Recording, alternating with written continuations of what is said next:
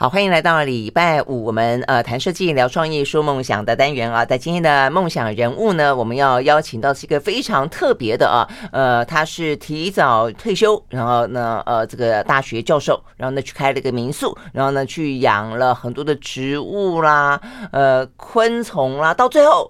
现在正在养一种虫啊，这种虫呢，呃，号称啊，说它可以去吃掉厨余，那甚至的话呢，它可以啊，这个呃，产生更多的作为饲料啊。总而言之，非常好用的一只虫。好，所以呢，到底是一个什么样东西啊？我们待会会邀请到呢这位呢很特别、很特别的台大教授，退休的台大教授呢，来跟我们聊这个话题。但一开始的话呢，他听到一首很好听的歌曲，这首歌哦是来自于呢呃英国伦敦的一个从少年开始就开始啊，这个做音乐、做编曲，呃，所以呢，当时啊，这个伦敦少年受到非常大的关注啊。转眼之间，他大概现在二十七八岁了吧？他叫做呢，呃，Jacob Collier 啊。那他的话呢，现在呢，呃，过去几年间得到格莱美啊，这个最佳的一些音乐编曲奖啊，所以他擅长运用的呢，是包括像是爵士乐啦，然后呢，人声啦，哦，然后。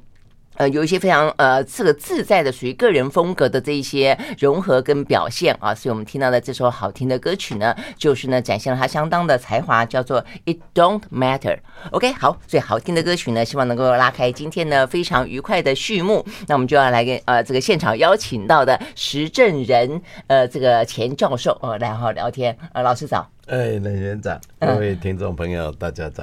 老师现在已经当当农夫当了十一年了。对对对，我退休以后就加入我的健保，就是老农健保。嗯，老有老农 老农啊，老农 啊，真的吗？哦，这样子，OK。好，那呃，你你是对下来就是你是本来是昆虫学系，对对对，台大昆虫系，台大昆虫。呃，其实呃，石教授最为人知的是，过去如果大家有稍微注意一下台湾的一些呢，呃，这个算是呃农林 农林新闻吗？就是说呢，有一度呢红火蚁啊，这个肆虐，对不对啊？它到处。哎，这被叮到很很痛哎，因为那时候我记得，呃，会引起大家的关注。当然，你说跟如果只有跟农业相关，可能没有那么直接，是因为它会呃什么在公园里面啦，是是学校啦，上来，哎，对对对对对，然后有蚁丘嘛哈，你可能在草地上坐一坐，它就被咬啊，咬了后就又肿又痛，对不对？而且如果过敏比较比较过敏的人，他还会休克死，休克致死。对，我就记得很严重，也不过差不多十。十几年前，呃，侵入到台湾是二零零三呐，嗯，哦，也不过十几年前嘛，啊，这老师那个时候呢是贤命啊，这个临危受命的担任呢我们国家的红火蚁的什么什么什么防治中心，对对对对的 执行长还是召集人，是是执行长，嗯，所以呃打打蚂蚁啊，这个打蚂蚁呢打的还蛮蛮呃，就是蛮有效率，不过现在好像还有，对不对？是啊是啊，其实我们当时是是越。游锡堃游院长是说要扑灭它的，可是事实上很难的。嗯，美国也没办法扑灭它，因为美国也是被入侵的。它 original 是从那个南美来的，这样子哈。后来入侵到澳洲啦，入侵到台湾啦，几个国家都发都都都宣称想要把它驱逐出境了，就是它本来就不是在。当地的，所以不是原生，不是，不是。哎，那原生种跟外来种到底有什么样的差别啊？原生种就是因为对我们的危害有什么差别？哦，原生种基本上危害就不大了。为什么？因为它有天敌呀。嗯，那外来种它就没有天敌啊。嗯，它就是好像。一个突然闯闯入的流氓啊！那原生种就好像是家人了，尽管不和，可是大家都有爸爸妈妈啊、儿子、阿公，哎，就是大家三代同堂，就找到了一个相处之道，就是了。哎，是他们因为在生态来讲呢，其实一物克一物嘛。嗯嗯嗯。我们《道德经》不是讲什 相克相生啊？是。对，所以。可是问题是，所以外来种它一开始是因为外面来的流氓，但已经在这边落地生根了十几年了。照理说，不是也应该开始要互动出一种相处的模式吗？还是说这个时间太短？太短，对，太短了。因为以以这个地质年代来讲，都是用千万年做单位了。一般我们以百万年做单位发展。哎，对对对，这样子哈，是，所以才现在还是在持续维护。台湾到目前为止，好像还没有看到一个可以克制红火蚁的天敌去产生了。但是你如果说让它一一一百万年以后，说不定会产生。哦，那那个时候你的防治方法是什么？那个时候就是规划好全面去施药啊，就是用耳剂啊。因为红火蚁那是社会性昆虫啊，就好像你要去打击那个黑帮的那个那个那个组织啊，嗯，哎，那是要要有智慧的。你你不能是像抓小偷这样啊，抓那些小喽啰没有用啊，那黑社会老大才是重点啊。嗯嗯。所以像红火蚁也是啊，它它出来外面的那些小蚂蚁基本上没有繁殖能力啊。嗯。只有那个蚁后啊，那个黑社会老大，它它它一天可以生几百颗的卵啊。嗯。所以你每天一直生出来，你哪有办法去防治它？就是说你杀一百，它生一千 呢。所以要杀是要杀黑社会老大，杀那个蚁后。可是问题是以后都被保护得很好。是啊，你看那个老大出门都有很多的随护，哎对，随护人员，像女女王蜂一样。哎，所以我们在后来在在防治策略上呢，其实从美国就已经开始研发了，他们设计的一种防治方法就是用耳剂。就是说用很低毒的东西，诱饵，对，诱饵。你你看老鼠饵，它老鼠吃了，老鼠就死掉嘛。对对。可是我们现在不行啊，策略是要，因为以后不出来吃东西了，所有以后吃的东西都是他的小孩子。先去供养的，哎，去去没有出去外面去觅食，然后带回家。对对对对，化缘来了以后，再再非常的养尊处优。对对，他就是他唯一的任务就是交配生小孩。嗯嗯嗯，所以你就想办法让这个呃幼儿可以让这些工蚁们把它给运运运用回去。对对对，回去孝敬妈妈嘛。哎 回去孝敬妈妈了以后，妈妈因为它的毒就是有一点毒，又不会太毒。嗯，所以我吃了还好。对，哦，比如说我我去拿。拿了又回去孝敬我妈妈，我吃的还好。可是呢，我妈妈呢，我好几个小孩啊，她每个小孩都带回去一点给她吃吃，所以她吃的太多，吃多了就毒性就会发作，对，毒性就发作。哦，所以就有效的就不会不见得杀得了公蚁，但是杀得了以后，对对对，这是重点，这才是重点。嗯嗯嗯。我后来看了那个相关的一些报道，我才发现说，然后呢，这些耳机呢，在其他国家其实也有在用，但是呢，因为那些地方的话呢，气候干燥，不像台湾那么湿，所以老师还发明。这个除湿型的耳机，对对，就可以抗抗湿抗潮，让这个以后吃的时候呢，这个呃，这个杀它的效果，毒性依旧坚强。因为像像好好玩啊，我们耳机，你第一个先决条件一定是他喜欢吃嘛。对呀，你要研发好吃的口味，对口味啊。所以在国外，他们用的都是像那个做爆米花这样。哦，要这么好吃啊？好吃啊！可是问题是，爆米花你一下雨或露水来了以后呢，它就那当当就失去那种引诱力啊。哎，所以他们在喷药的那个使用说明了。我们刚开始零四年从国外进口的时候，看到那个使用说明都傻了。他说你要喷药之前一定要确定气象局呢两天内呢不会下雨，下雨哎才能开始喷哦。你如果喷了以后，结果下午下雨或明天下雨了，嗯，那那那些药剂了哈，残留的没有被吃掉的药剂，其实就失效了。嗯嗯。那问题是台湾哪有可能？就是啊，真的是。我最近想要去抓漏，那个师傅就说，那我要等到 六六个晴天。我说六个晴天，对了，很难的。我不知道我要等到哪一年呢？是很难。嗯，我觉得我的天花板已经快要掉下来了。真的是，真的是。所以这个真的就是因地。对了，后来我们实在是被逼的没办法。就是我明明红尾在那里，明明这个药也很好，它就是不能用。嗯，哎、欸，那后来就我们自己研发以后，哎、欸，就变成是这个。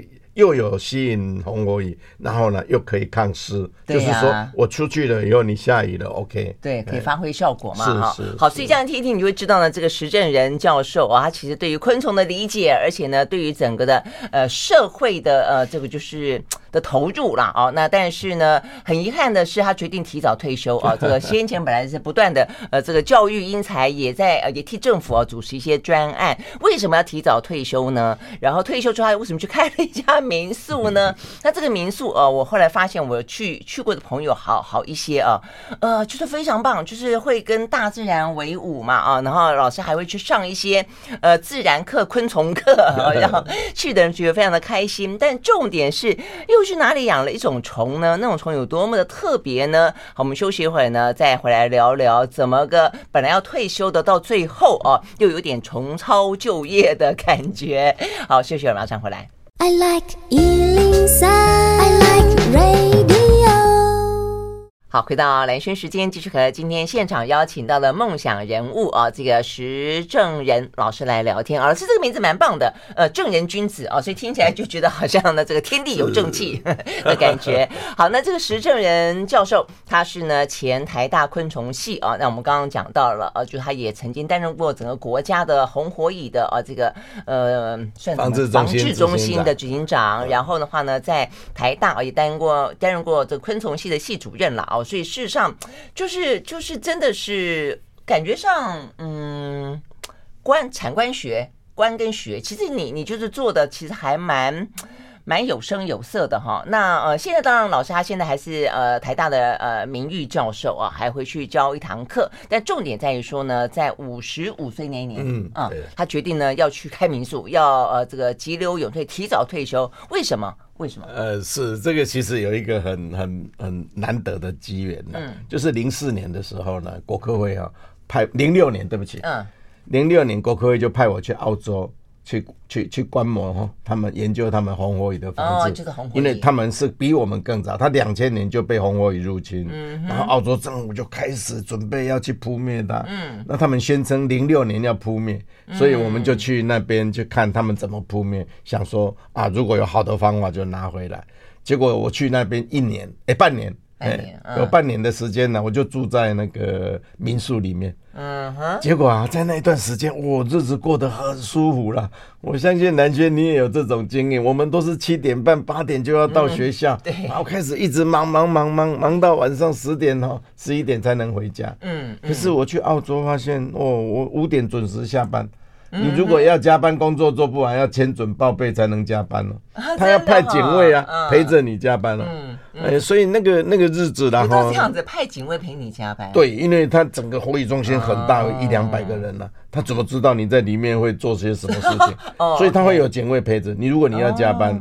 他就要申请，所以有警卫陪你加班，那你就会觉得我我我一个人连累很多人了、啊，呃、欸，所以他们都会说尽量要把工作然后做到在在在你上班时间内把它做做完，而且也不会随便加班就是了，是不加班的对生活的态度很不一样。对，每天我们大概五点准时下班，回到民宿呢，那个老板呢就带我去骑马。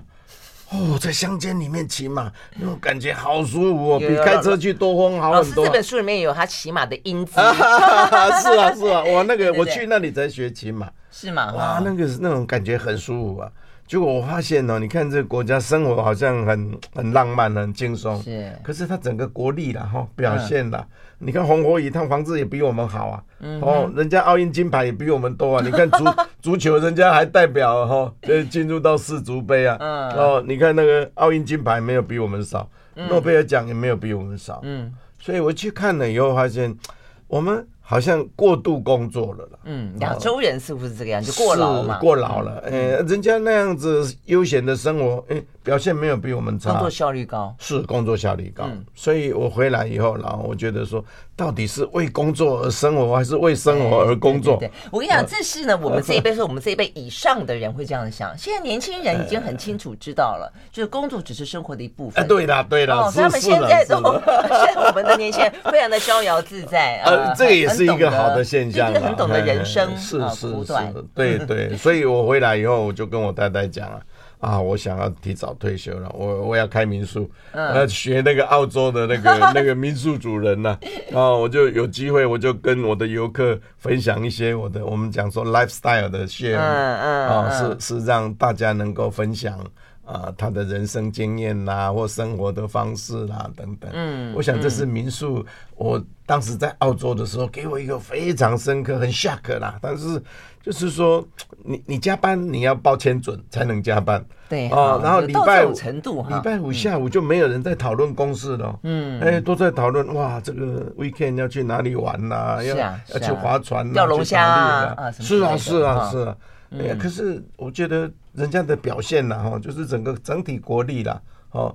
没有比我们差。对啊，对啊，我我也觉得，呃，其实认真工作，认真玩。哎，是啊，我觉得这个生活态度非常好。对对，我也是这个呃，过去有一段时间，总而言之，呃，意会意识到这个事情，所以呢，就很认真的，一定要很认真玩就是了。是是是，否则对，因为你你人生下来难得到地球一趟，哎，是啊是啊，你不是为了要工作的吧？对对对对对对，不是为了工作而生活。真的真的，所以你应该有生活，而且你应该也要为这个地球尽一点力。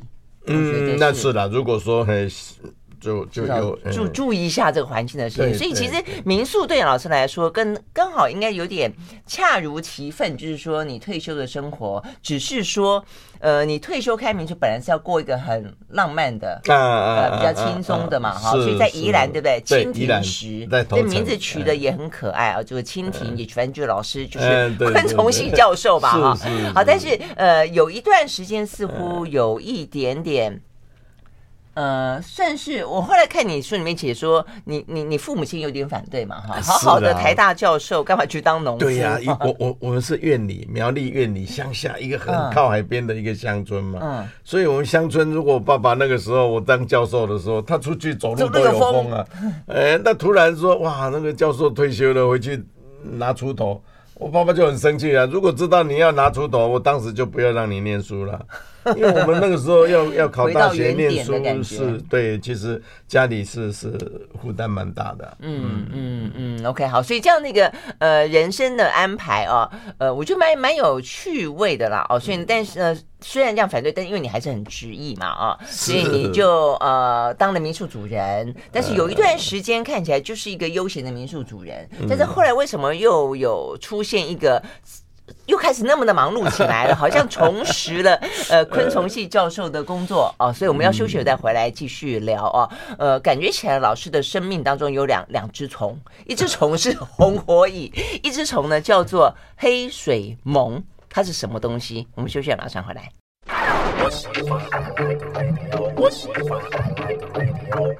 好，回到兰萱时间，继续和今天邀请到的梦想人物，他是蜻蜓石，呃，号称会呼吸的房子啊，这个嗯是台大的名誉教授啊，这个石正仁老师来聊天。哎，所以这个呃蜻蜓石，说好像我们要进入你那只虫之前，好像应该先讲讲这个蜻蜓石了啊，因为虽然是叫做提早退休，但是它也是一个梦想的追寻，所以整个的呃民宿蜻蜓石，它是一个绿建筑，是不是？所以为什么号称会？呼吸的房子，是因为零六年回来，我们就打定主意了，嗯、就是好提早退休，嗯嗯，然后就准备要盖民宿嘛，嗯，那那个时候我们买地的时候去看了，哦，那个地方很多蜻蜓啊，所以我就想说，嗯、哇，蜻蜓只有在生态很好的地方才会生存，嗯、所以呢，嗯、我去了盖房子，不是就破坏了这个生态吗？嗯、那我就在台北就好了，干嘛老远跑到头城去？所以就想说，那把生那个那个伤害降到最低，那就盖一个像蜻蜓一样的房子。嗯，哎，那至少然后跟当地的整个自然生态环境呢，是还是可以搭配。你说像蜻蜓一样的，是你的建筑物像蜻蜓？像蜻蜓啊！你看啊，从空中看呢、啊，它就像一只蜻蜓，哦、蜻蜓的头、身体、翅膀。还有蜻蜓的尾巴，是是是是，有点像滑翔翼耶！哎，对对对，滑翔翼是啊，是就像一只蜻蜓这样蓄势待发，要飞到太平洋去。滑翔翼也是也是模拟啊，是是，这个叫仿生学啦，就是说像直升机也是一样，从蜻蜓的那个飞翔里面得到一些灵感。OK OK，所以形体像像这个蜻蜓，然后整个的呃建筑物本身也就是往一个比较绿建筑的方向。对对，所以那个时候在盖的时候就有照做绿建筑这个方向，哎，就是不管是坐向啦，还有我们盖，我们是用清水模的方式盖，所以我整栋建筑哈，嘿，没有油漆哦。哎，就是整个那个板模拆掉以后，就是这样子原原始的那种清水模。OK，有一次客人来还会问我说。哎呦，你怎么还没有做好就在营业了？像毛坯屋，呃，是，对对对对对，感觉像毛坯屋啊。可是现在很流行啊啊，尤其比较走那种日风的，是是是是，那个其实就是安藤忠雄就是这样的风格嘛，对不对？其实我还蛮喜欢清水模建筑的。是，好，但是呃，我觉得我其实印象比较深的，除了老师盖这样的一个嗯建筑物，尽量跟呃自然啊能够共生，然后不要去打扰哦这个大自然，破坏大自然之外，我觉得您您您的夫人很。很伟大啊！我是他，他为了你，呃，就是说你要盖民宿，他去呃学建筑。哦，对，就是当时为了开，然后你为了要要招待客人，他去考厨师。哎，对对对，是啊 是啊，是这个样子。还有还有，我有游泳池啊，他还去当救生救生员，他去考救生员执照，五十五十岁才去考救生员执照。对啊，他是他们班上的叫做学员长。是哈，因为同班的都是那种十七八岁、二十岁的小孩啊。可是他就五十岁去考救生员执照。哎，我真的觉得很棒哎，爱相随，他那么感人。啊，是啦，我觉得很我很感谢他，因为如果说我想开民宿，一定做的哩哩浪浪。哎，可是女孩子那种天性就是，尤其她是护士，哎，她有很照顾人的那种经验跟那种哎那种培训了，真的，然后去设计好。啊，用具啦、餐点啦等等，会让住客觉得来这里是是很舒服。对啊，对啊，男孩子都是。可是我觉得女生，你说去考考个厨师，因为她平常你总是要会做，通常都会做菜嘛啊，还比较可以理解。去考救生员是真的就就很厉害了啊！是啊，那个时候他他我我后来就有客人在问他嘛，怎么会是你去考救生员？他都在想到，如果在山上要请一个救生员，一个月要三四万块啊。他一想到那个钱，他动力就来了。哦，要有动力，对对对，这个是很感人。好，但是回过头来说，你刚刚也讲，如果是你自己去呃这个打理民宿，还一定哩哩啦啦。那所以。我也我觉得这也是一个呃，可以去让很多的听众朋友可以去试着有一个经验上的分享，就是大家都会有有有个梦，就是王老先生有块地，嗯、那那块地 啊可以干嘛啦？种花啦，种草啊，啊养这个啦，养那个啦，啊总总而言之就很浪漫了啊。但是像我自己也有，但是你真的要去想说起心动念要买一块地。你就没有那种专业，你去怎么样找到那块地，而且你怎么样去盖出那个民宿，然后你怎么去经营民宿？嗯，你后来有没有很惨痛的经验？还是？是哦，是哦，这个过程就是摸着石头过河嘛。那没有因此而打消念头过？其实随时都有了，因为我们在山上哈，我两千年就买地嘛，嗯，然后就开始整地啊，嗯，诶，其实台风啦、豪雨啦，哈，那个不间断了，每年都有啊。嗯，所以有的时候你种好一块地，然后想说要来开始种菜啦，那台风一来就整个都冲垮了。嗯，那那个时候是蛮挫折的。嗯，是哈。可是有一个信念呢，就是说，哇，我想到说啊，我以后我我老了，我可以有一个比较。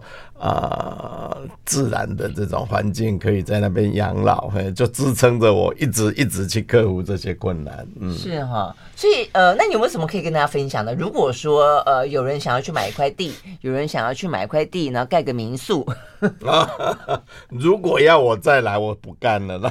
真的，真的是这样的哈。是是。后来是说是因为戴胜通是不是？戴胜义还戴胜通？戴胜通，戴胜通。他那时候有个什么董事长游台湾嘛，啊，他是游到你那边去。是是是是，然后他就很喜欢，然后就很强力的帮我们介绍，还带我太太去电视台啊。所以那样子才真的是起死回生嘛。然后才开始曝光了，要不然真的两个在山上，你看我，我看你，看到客人来也害怕。为什么？因为就好像你家请客一样啊，有有有有有四五个夫妻要你家做客一两天。你你会很紧张。啊？会会会，怕招待不周啊，怕招待不周，没客人也担心，因为有跟银行借钱呢，他会要要来要要利息啊，所以那种有客人也担心，没客人也担心，哦，那种日子他过了一两年了，嗯，真的哈，对对，哇，所以那那个时候你们盖好了，那就在山上一直就苦等着。哎，对呀，对呀，是是苦等啊。哎，可是如果说你是昆虫庆教授，当初也不过是想要买块地的话，不能够在那边就自给自足的生活那种感觉。是我我其实就是朝着这个目标走，哎，自给自足。哎，我现在也也应该七十分到八十分的了。就是说我百分之七十的食材呢是在我山上自己生产啊，都是你自己种。对对对，还分享给个人。还卖给客人哦，真的是可以到这种程度，嗯嗯嗯哦，我们卖鸡肉、卖鸡蛋、卖蔬菜、卖水果，哦，啊，现在还有人跟我买虫跟虫粪，真的真的好，所以呢，怎么样的虫呢一两年当中是一个惨淡经营，几乎要抓蚊子啊的感觉，到现在啊，这个呃可以自给自足之外，还可以卖。而且我想这个就要讲到那那一只虫了，对不对？啊？我觉得那只虫真的是还蛮特别的，因为呢，当你要去呃招待客人，当你有些营运的时候，或者自己啦，你就会开始产生厨余。一开始老师是从厨余这么多怎么办？嗯那运下山又又又很难运，对不对？我我山上没有清洁队啊。OK，好，就意外发现有一种虫，它扮演了清洁队的角色，嗯嗯嗯、对不对？是，好，那就是黑水虻。我们休息，马上回来。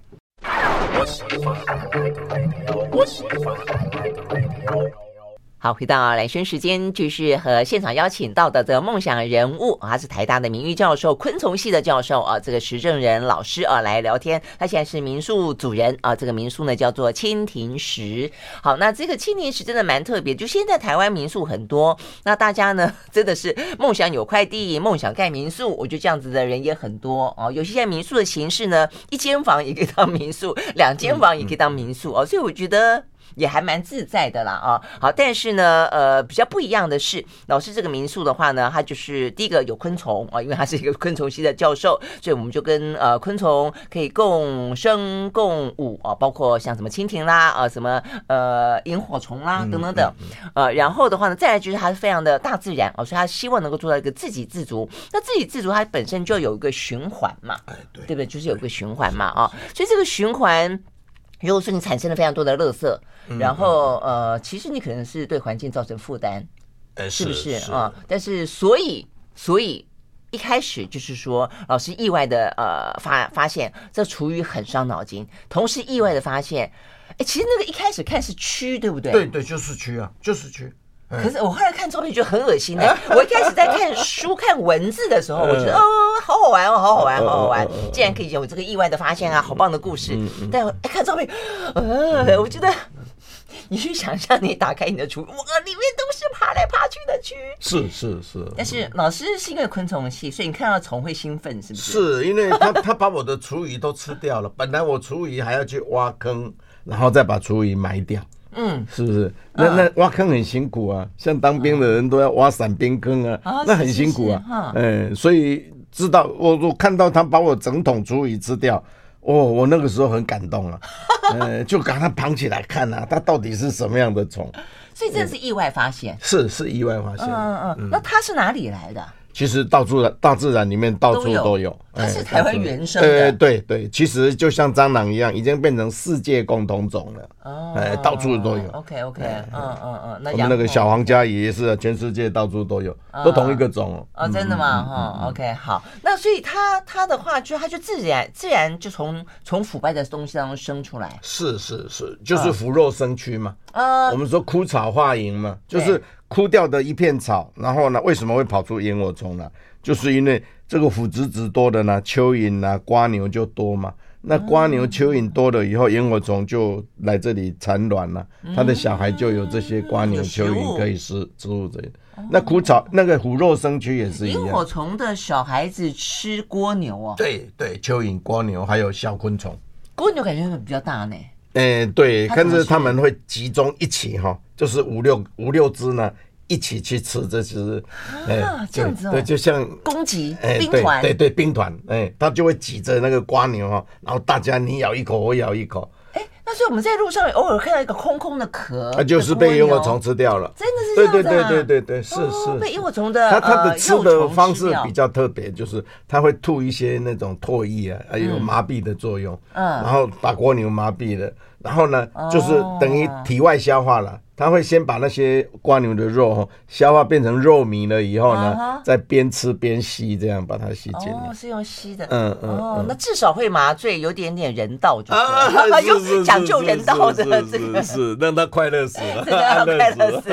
哦，OK OK，好好。所以你刚刚讲说，呃，枯木，哎，就是枯草化萤嘛，化萤，对，腐肉生蛆嘛，就是一般常用的成语。所以腐肉生蛆这个成语里面的蛆。就是黑水虻的呃，蛆应该是这样讲，就是毛毛虫呢是统称蝴蝶的小时候嘛，对对对。那台湾有四百种蝴蝶啊，啊，我们通通叫它毛毛虫。哎，是。那蛆也是一样哦，苍蝇的小时候呢，我们就统称它叫蛆。哦，但是黑水虻是一种苍蝇哦。对对对对，一种苍蝇的一种，它只是很大只的。对，它怎么看起来那么大？哎，对对对，它它就看起来像蜜蜂，又像萤火虫。哦，像蜜蜂，不像那个苍蝇那么小。没错，而且很黑。对对，所以全身黑噜噜的。对，全身黑噜噜的。对呀，我就后来我就把那一桶本来已经被它吃掉的，一变成一大堆蛆的，我就把它捧过来，又放在新的厨余桶。嗯。哇，一下子第二天呢，他把所有的厨余通通吃光。哎，它有几只可以吃光整桶厨余啊？他他的胃口这么大？对，它其实一只虫哈，一只黑水虻的成虫哦，如果你有有厨余放在这里，它飞过来产卵嘛，一只虫可以产一千个卵。你看来的十只虫就变上万了。哦，这样。上万只的虫，你看一天你刚才吃一克，大概多久吃完一桶？你你一天就吃完了，一天就吃完一桶，一天就吃完了，嗯嗯。哦，那这样子，如果有一万只的虫啦，你看呐，它它它一天如果说吃一克的那个那个食物的，嗯，一万只一天就可以吃掉十几公斤了。嗯嗯嗯。OK，好，所以我觉得讲到这边，是不是一般的呃 这个听众观众就已经会跟老师的念头一样了哦？就是说，哎，你开始产生若干的呃创意的点子，就是说，哎，真的它它可以吃这么快？台湾多少的厨余要用卖是？呃，要要拜托人家买，对对对对，对对，等于是你要去处理厨余这件事情，你是要花钱的，是，对不对？那台湾其实过去这段时间，尤其这个。只好说去喂猪，但是喂猪又担心它生病。现在非洲猪瘟的这种传染病，没错，所以我们我们其实呃，这个厨余对我们的社会来说是一个问题，嗯嗯，只是没有被很认真的讨论。对，但如果说今天有一种自然而然的大自然的恩赐，他帮你去吃掉它，对不对？那实在是太好了，所以这就是你接下来想的事情嘛。后来我就想说，哇，我就用厨余来，就就用虫来处理我的厨余啊，啊，可是虫越养越多啊。怎么办？我后来就想到说，我去养鸡，我开始棒打老虎鸡吃虫啊！啊，不然我养那么多虫干嘛？嗯嗯，我如果放它飞掉，不是都都都都给鸟吃掉了？所以我就想说，它不是害虫嘛？哈，它其实，呃，它会不会？如果它飞掉它飞掉以后，就其实在空中就被其他的鸟就吃掉了。而且它不喜欢，它不喜欢到室内来，不像掐苍蝇。一般我们苍蝇有一种叫家蝇呢，就是它喜欢我们家的环境，所以都会跑进来，让你觉得很很讨厌了。对对对。而且它成虫哦，寿命很短，家蝇要两个月，成虫可以活两个月。像这个黑水虻呢，它成虫只有一个礼拜而已。啊，这样子。所以寿命短，而且成虫它也不吃东西。家蝇都还会去吃一些粪便呐、啊，吃很多其他的，所以它会造成传染病嘛。那这个成虫它不吃东西，哎，哦，所以它是小 baby 吃东西，吃出来。对对对，小 baby 就很会吃，然后把所有的能量都累积在体内，所以它到变成虫了以后呢，就赶快交配，赶快生蛋。然后就一个礼拜，它就一个礼拜它就死掉了。它完成了任务以后就回归自然了。嗯，哦，这种昆虫也还蛮特别的。Yeah，所以台湾诶，世界上昆虫有几百万种嘛，这是被挑出来大量生产的一种虫，好像以前我们养蚕宝宝一样。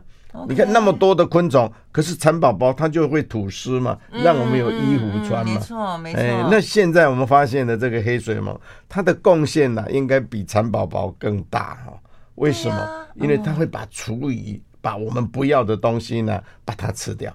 对，哎，解决我们环境卫生的问题。嗯，没错。然后它自己长大了以后呢，嗯、它又变成鸟或其他动物的饲饲料，饲料所以可以养鸡呀，可以养鱼呀，解决我们粮食不足的问题啊。嗯，对啊，所以它的它的小时候可以帮你处理厨余，嗯，它长大以后可以变成别人的食物，对，别人的饲料，对，所以就真的是作用好大。而且我看你说好像它又有粪便，对不对？是，然后成为对它的粪便又是最好的有机有机肥料。所以呢，这就我们刚刚讲到这个黑水虻的故事。虻是一个呃，这个呃虫字旁一个王啦，亡命天涯的亡，嗯、那个是念虻哦。好，所以我们刚刚讲到呢，老师生命中有两只虫，所以这只虫的话呢，就开始又开启了一个老师呢退而不休的人生。呃、突然间变得好忙碌，本来呢是刚刚好发现这只虫，它吃掉了厨余，现在呢为了这个虫又要养鸡，又要发现的太好了，还要再重新养虫，呃，所以呢呃这个虫现在。接下来可以去帮很多的呃农民解决问题，是对不对？现在是重操旧业了，真的是哈。好，所以我们要休息了，再回到现场了。嗯。I like 好，回到连线时间，继续和今天呃现场邀请到的梦想人物啊，这石正芳教授呢来聊天。所以老师，你现在本来啦，十一年前嘛啊，这个等于是提前退休，然后呢买了一块地，然后盖了一个民宿，叫做蜻蜓石。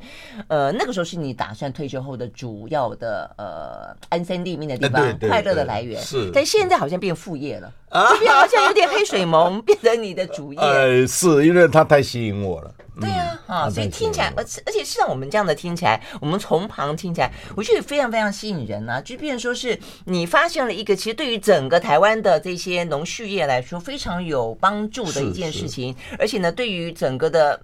所谓的永续，嗯，哦，真的是对于这这块地球是非常好好的事情。是在畜牧业来讲嘛，嗯、像我们养蛋鸡，台湾有四千万只的蛋鸡，嗯，一天呢，每一只蛋鸡都会有零点一公斤的鸡粪呢，嗯，所以你想想看，一天台湾呢，哦，这四千万只鸡呢，就会产生四百万公斤的的鸡粪了，哎、嗯，那鸡粪怎么处理？你如果处理不好，到处长苍蝇，然后污染了一些水域等等、啊。嗯嗯、对，所以这些鸡粪呢，如果拿来养黑水虻，哦，哦，这个黑水虻很喜欢吃啊。然后吃了以后长大了以后呢，又给它吃，呃，又可以给鸡吃，或者是拿来喂鱼啦、喂鸟啦、喂做做其他的饲料。嗯，养猪也需要啊。OK OK，它可以替代鱼粉了。就是说，鱼粉是一个很好的动物蛋白，而且量很大。对，那我们黑水虻渴望了以后可以替代鱼粉，那我们就不要去大海里面捞鱼了。嗯，我们说下杂鱼哪有什么下杂鱼？人家本来就留在海里面给中鱼、给大鱼吃啊。你现在把那些不要的鱼通通捞起来，那大鱼吃什么？嗯，所以海洋的资源就越来越匮乏。哦，所以我们应该说，让海洋的留在海洋。陆地的自己陆地解决嘛，嗯嗯。嗯嗯，而且这听起来其实有点像共生哎，比方说你刚刚讲鸡跟虫，你不觉得他们就听起来很好的共生吗？对呀对呀对呀，本来在自然界里面，你看森林里面没有清洁队，每天死掉多少老鼠、猴子、狗啊、猫啊等等，嗯，没有清洁队，它还是青山绿水啊，嗯，就是因为有这些黑水虻啊或其他的蚂蚁、白蚁等等的去做清道夫的角色，嗯，啊，把这些资源呢把它吃掉，比如说山猪。蛆就过去，苍蝇就过去产卵，就变蛆，就很快呢就把猪野猪的尸体就吃掉了。然后长大的这些蛆呢，又被鸟吃啦，又被其他的动物吃。哎，听起来很物尽其用的。是，他就就就刚才讲到的永续嘛。对，这样子才你你永续就是要循环了。对，哎，你不循环就谈不上永续。OK OK，好，所以我们现在就是确认你你这样慢慢慢慢的跟他相处，呃，就是这只黑水虻，第一个它可以解决厨余的问题，对，第二个它可以成为饲料，对。而且饲料可以养各式各样，目前台湾最主要的这些农鸡啦、鱼啦、都可以嘛，哎，对，都可以。哦，那还有吗？还有别的用途吗？嗯，那像宠物饲料啊，他们说养猫养狗哈，你他们 BBC 电台在讲啦，他就说用黑水虻去做饲料，做宠物的饲料了，比用顶级的牛排去做还要好啊！真的，还是蛋白质这么好？是是，哎。哦，这样子哇，那它体内有很多的月桂酸哈，就是就是它是一个像抵抗病毒啊、抗病的一个很好的一种嗯，OK。好，好，那所以你现在研发的那个机器是是长什么样的？哎，对，我们可以大中小 哈，就像结婚蛋糕一样了。结婚蛋糕，比如说你请三百个宾客，你的蛋糕可能要五层或六层，嗯，对不对？好，那从小从大到小这样装上去嘛。如果我只有请二十个宾客，那就两层小小的一层就好。嗯，所以我们其实现在开发出来的这个机器呢，适用在比如说大楼。像我们中广大楼，嗯，大概两百个人在这里工作啊，嗯，你说一天统计出来，平均除以，哎，对，大概也就是十几二十公斤而已啊，就不需要那么大的，像我们要处理鸡粪，那个一天要处理几十吨的，OK，哎，所以大楼里面他们。都有那种垃圾收集分类的地方嘛。我们如果摆一个小小的这种黑水虻的饲养机器，然后我们每天然后大楼的人呢做厨余分类了以后，把厨余倒到这个这个黑水虻机器里面，哎，然后它黑水虻就当天就把所有厨余都吃光光，吃光了。那我再来收，我再来收，我把那个大虫把它收回去，然后我再放小虫，我自己养的小虫放在这个厨余桶这个这个机器里面。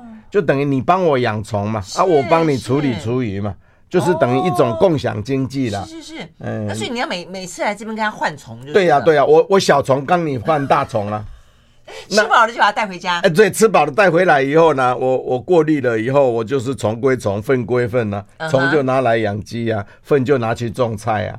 哦，哎，所以以后就可以，如果说这样大量去养的话，你看看，哎，清洁队可以少掉很多工作。真的是这样子啊？可是问题，那你很忙啊，你要一天到晚换虫啊？不会啊，因为有经济效益啊。你不会是我在做啊？啊，因为到会变成是 一一群人来过，我们只要把现有的十分之一的清洁队的队员哈，嗯，省下来的那些人力来做这个，就绰绰有余了。哦。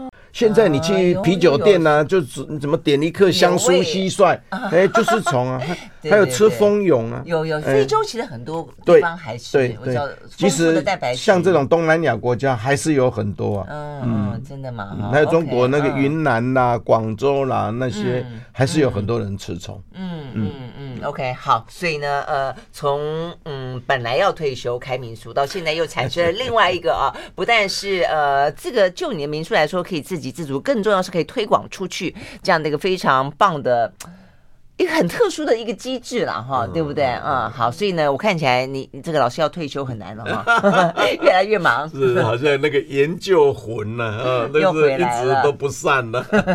对啊，所以老师才保持这么这么旺盛的活力。好，非常谢谢呢，这个时政人老师呢带我们到现场来，谢谢喽，谢谢老师，谢谢谢谢各位听众朋友。